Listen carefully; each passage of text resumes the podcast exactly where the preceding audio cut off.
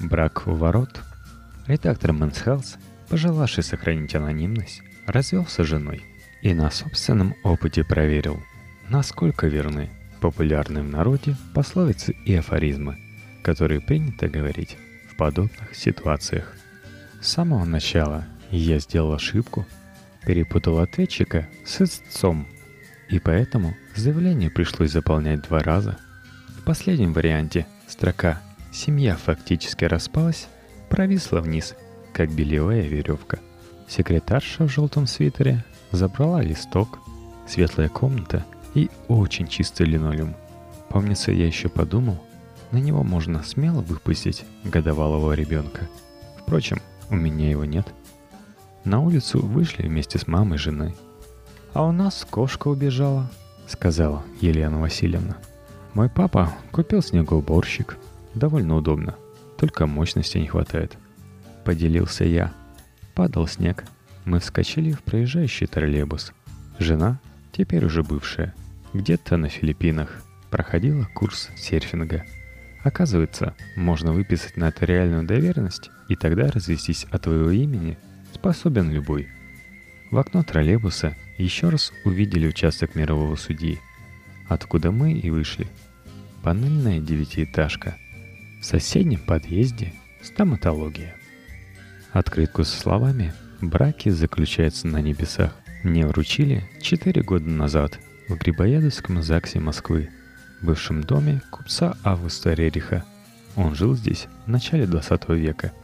Люстра торжественно свешивалась с потолка, на полу лежал ковер. Сначала я заполнил бланк. Адрес будущей жены не влезал в строку. Секретарша в белой кофте попросила – Нужно, чтобы обязательно поместился. Я заполнил заново. Подтверждая согласие на заключение брака, подписал я. Если бы разрешали добавлять от себя, указал бы, что очень-очень подтверждаю, и поставил 10 восклицательных знаков. Когда оплачивал государственную пошлину, в автомате за углом сердце билось, как будто я только что пробежал марафон. Потом уходил к метро по Малому Харитоневскому переулку, в руках папка, которую дали в ЗАГСе. Рекламные проспекты про кольца и свадебные путешествия. А еще та самая открытка с фразой «Браки заключаются на небесах». Я в нее вполне верил. Эти слова сделал популярный англичанин Джон Лили лет за 400 до моей свадьбы.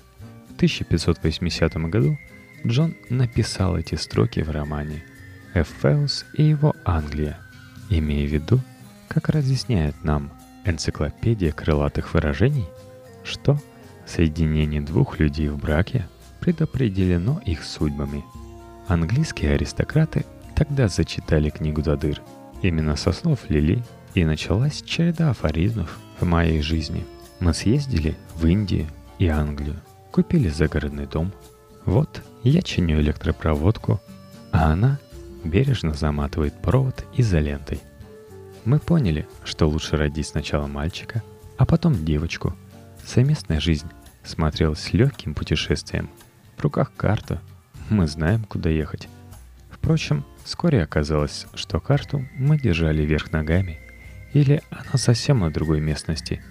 Простая комбинация работа, дом, работа как-то быстро размазала очертания будущего. Два раза жена уходила в ночь с котом. Мы разбили семь тарелок – статуэтку самурая, копилку. Около сотни раз хлопали дверьми, а потом разошлись. Тут и появляется в моей жизни еще одна фраза, точнее строки из стихов Владимира Маяковского, которые обычно используются в подобных случаях. «Любовная лодка разбилась о быт», — сочувственно сообщил мне коллега. Приближалась осень. Я переехал к родителям и каждое утро смотрел, как за окном качается голая ветка. В комнате за стеклом стояла фотография. Молодой дедушка держал на руках смеющегося мальчика, моего отца. Как это так? Любовная лодка разбилась о быт. Думал я каждые полчаса. Фраза, которую я раньше не замечал, вполне оказалось подходила к моей ситуации. Специально даже полез в книжный шкаф и нашел биографию Владимира Маяковского – Свои строки про лодку он записал в своем блокноте. Там было целое стихотворение, записанное без знаков препинания. При жизни его так и не напечатали. Позже вышла книга неоконченная. Фраза про лодку ушла в народ. Я выходил на улицу и бесцельно бродил среди домов. И думал, что же там произошло у Маяковского. Его ситуация сильно отличалась от моей.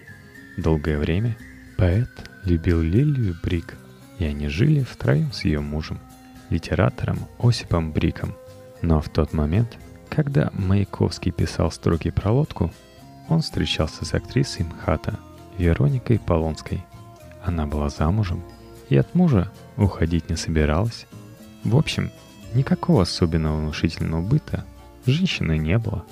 С тобой мы в расчете, и ни к чему. Перечень взаимных болей и обид. Кому он это писал? А внутри меня, казалось, кто-то все время водил зажигалкой. Пока я работал, покупал новые наушники, выносил мусор. Огонь сжег сердце, легкое и, наверное, восходящую ободочную кишку. Однажды я сидел у компьютера, с окном ночь и очертания той самой ветки. В поисковом запросе еще одна популярная в народе фраза «Время лечит». На форумах были люди, у которых умерла мама, собака, ушел муж, бросил любовник. Я жадно читал комментарии Милена 18, Ирина Костромцова и Мишка Белый. Хорошо запомнил фразу «Зайка 18». Он, показалось, написал лично мне. «Ха-ха, не верь в эту ерунду, ничего время не лечит». На одном из форумов кто-то советовал заняться танцами. «Как можно заниматься танцами в такой ситуации?» – возмутился я. Я нашел в интернете реферат. Физические упражнения для снятия стресса и проходил уже по 30 километров в день. Стану чемпионом мира по ходьбе, решил я. Как-то, оказавшись у гаражей в районе Тимирязевского парка, на стене маркером написано «Валя, я люблю тебя». Вдруг понял, что время действительно лечит. Зэк 18 урал. Огонь вступил от моей ободочной кишки. А еще через пару дней у магазина продукты на Нижней Масловке вдруг появилось ощущение того, что Фридрих Ницше в 1888 году описал в работе «Сумерки идолов» или «Как философствует молотом». В главе «Изречения и стрелы» можно узнать, что не убивает меня, то делает меня сильнее. Почему бы в самом деле не записаться на танцы? Подумал тогда я. И тут мы подходим к последнему, расхожему выражению в этой истории.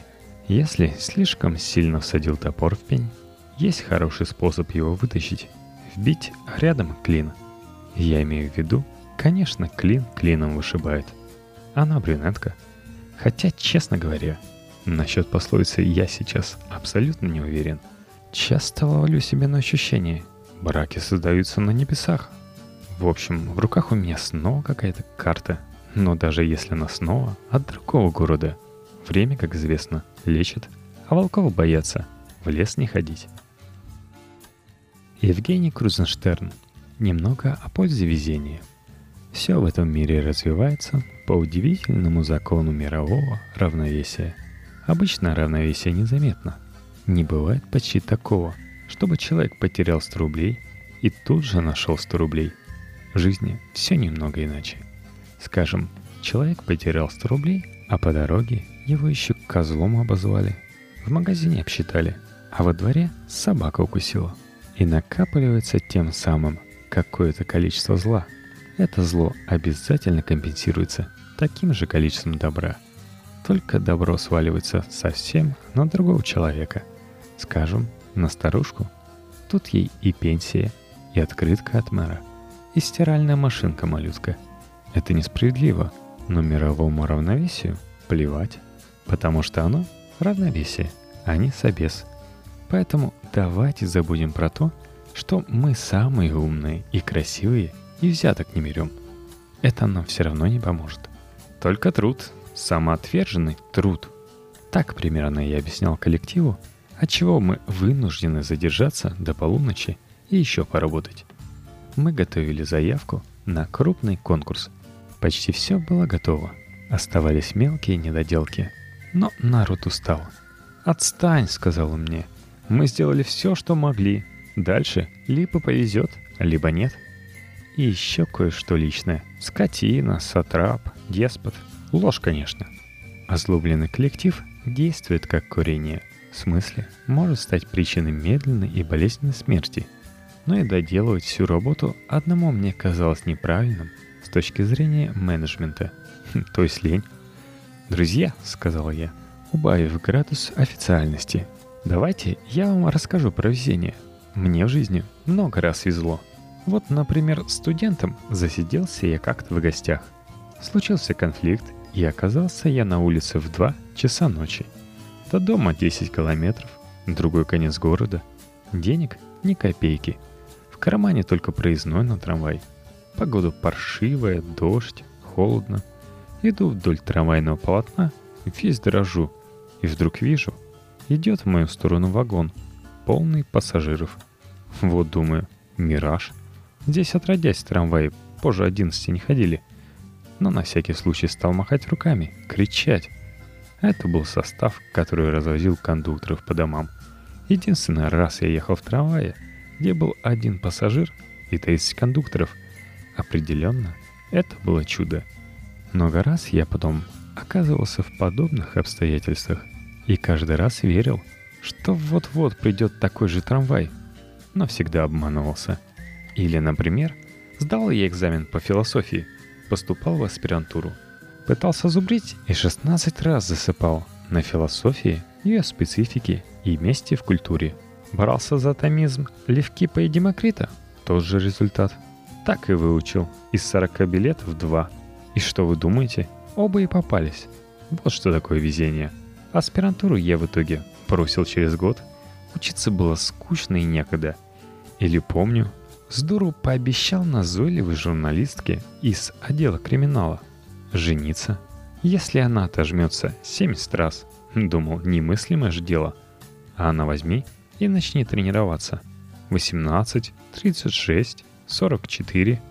На 50 мне стало страшно. На 60 я подумал уехать из города. И вдруг новость. Журналистка выходит замуж за неизвестного мне спасителя. Вот что называется счастливый случай. А то, что я выиграл краевую олимпиаду по литературе, не было везением. Я просто в заочном туре вместо 16 заданий выполнил 240 максимум. И когда я пробежал 3 километра, третьим в группе, я просто точно знал, где свернуть. С вечера изучил трассу. И жены своей я добивался год. Там тоже все было непросто, хоть и с первого взгляда. Так что, друзья, давайте доделаем проект, сказал я. Кивающие лица несложно было разглядеть даже сквозь туман из пафоса. А конкурс мы все-таки проиграли. Что в очередной раз доказывает, мировое равновесие не собес. Комментарий Мансхаус. Автор прав. Везение само по себе недорого стоит. Удача даже может быть вредной, если она улыбнулась не тому человеку. Интернет-издание slon.ru – изучила судьбу американцев, на которых свалился крупный выигрыш в лотерею. Вот только три типичные истории. Первая. В 1997 году Билли Боб Харрелл-младший выиграл 31 миллион долларов. Через некоторое время он развелся с женой, затем решил, что выигрыш – это происки дьявола. И, чтобы искупить грехи, покончил с собой. Некто Джеффри Дампер урвавший в 1996 году аж 20 миллионов долларов, после получения выигрыша был похищен собственной сводной сестрой, ограблен и убит. Бизнесмен Джен Уитакер в 2002 получил 144 миллиона долларов. Решив, что работать больше не надо, он стал отдыхать. Злоупотреблял всем подряд. Играл в казино, занимался с пьяной благотворительностью, не очень удачно и так далее – и уже через пару лет не осталось ничего не только от выигрыша, но и от основного бизнеса Уиттекера. Верю, что слушатели этого подкаста не проморгают момент и воспользуются своим удачным шансом. А время не только лекарь, но и всем нам судья. Остальные выпуски этого подкаста вы можете скачать на iTunes. также слушать и обсуждать выпуски вполне удобно на нашей страничке во Вконтакте vk.com slash подкасте. Адрес есть в шоу-нотах.